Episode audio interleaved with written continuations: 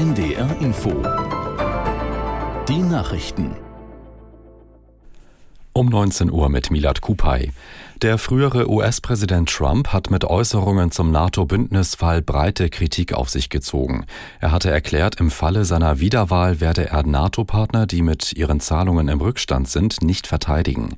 Aus der Nachrichtenredaktion Andreas Herrler. NATO-Generalsekretär Stoltenberg sagte, diese Andeutung untergrabe unsere gesamte Sicherheit, einschließlich die der USA. Er erwarte, dass die USA ein starker und engagierter Verbündeter bleiben werden. Auch das Weiße Haus in Washington reagierte empört, denn Trump hatte Russland auch dazu ermutigt, mit den betroffenen Ländern so wörtlich zu tun, was auch immer es wolle. Ein US-Regierungssprecher sagte, die Ermutigung zu Invasionen unserer engsten Verbündeten sei entsetzlich und verrückt. Die Teilwiederholung der Bundestagswahl in Berlin ist ruhig verlaufen. Das teilte der Landeswahlleiter mit. Demnach gingen bis zum Nachmittag rund 40 Prozent der Stimmberechtigten wählen. Das sind weniger als bei der Ursprungswahl 2021. Die Ergebnisse der Wahlwiederholung werden im Laufe des Abends erwartet. Fast 550.000 Wahlberechtigte aus rund einem Fünftel der Berliner Wahlbezirke waren aufgerufen, wegen Pannen beim letzten Mal erneut zu wählen. Nach den Regenfällen der vergangenen Tage droht an einigen Flüssen in Niedersachsen wieder Hochwasser. An mehreren Pegeln der Leine, Fuse, Aller, Schunter und Weser gaben Experten die dritte Meldestufe aus. Damit kann es zu Überschwemmungen größerer Flächen sowie einzelner Grundstücke, Straßen und Keller kommen.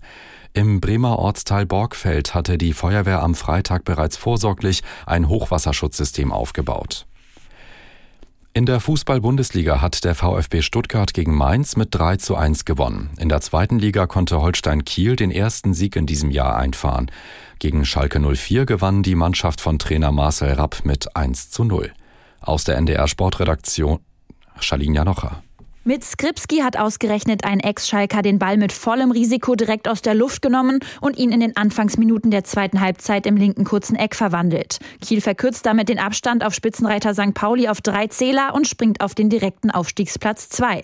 Parallel haben sich Osnabrück und Rostock mit einem torlosen Remis getrennt. Der Gastgeber war im Kellerduell klar besser, ließ aber zahlreiche dicke Chancen liegen und bleibt damit Tabellenschlusslicht. Auch Rostock reicht der Punktgewinn nicht. Hansa bleibt als 17. auf einem Abstiegsplatz. Außerdem hat Hertha BSC bei Fürth mit 2 zu 1 gewonnen.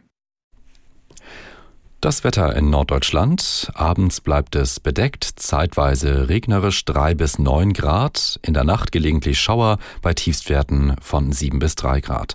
Und morgen ist es wechselhaft, zum Teil regnerisch. Die Höchstwerte erreichen dann 5 bis maximal 9 Grad. Es ist 19.03 Uhr. NDR Info Sie hören den Tagesschau-Podcast Mal angenommen.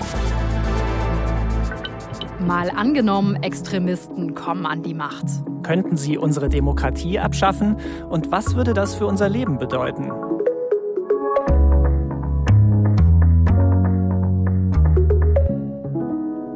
Hallo, ich bin Birte Sönnigsen. Und ich bin Markus Sambale. Wir arbeiten im ARD Hauptstadtstudio und in diesem Podcast spielen wir immer ein Szenario durch.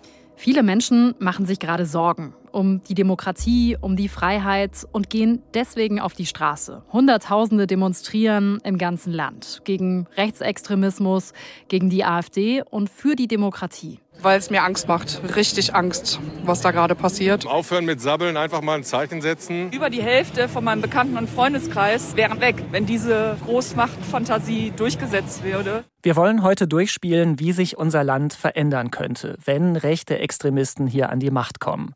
In diesem Jahr stehen drei Landtagswahlen an in Sachsen, Brandenburg und in Thüringen. Meinungsumfragen zeigen, dass in allen drei Ländern die AfD gerade vorne liegt. Und in Sachsen und Thüringen gelten die Landesverbände der AfD laut Verfassungsschutz als gesichert rechtsextremistisch. Klar, Umfragen, das sind noch keine Wahlergebnisse, aber es könnte sein, dass die Tagesschau in der Zukunft noch in diesem Jahr so klingt.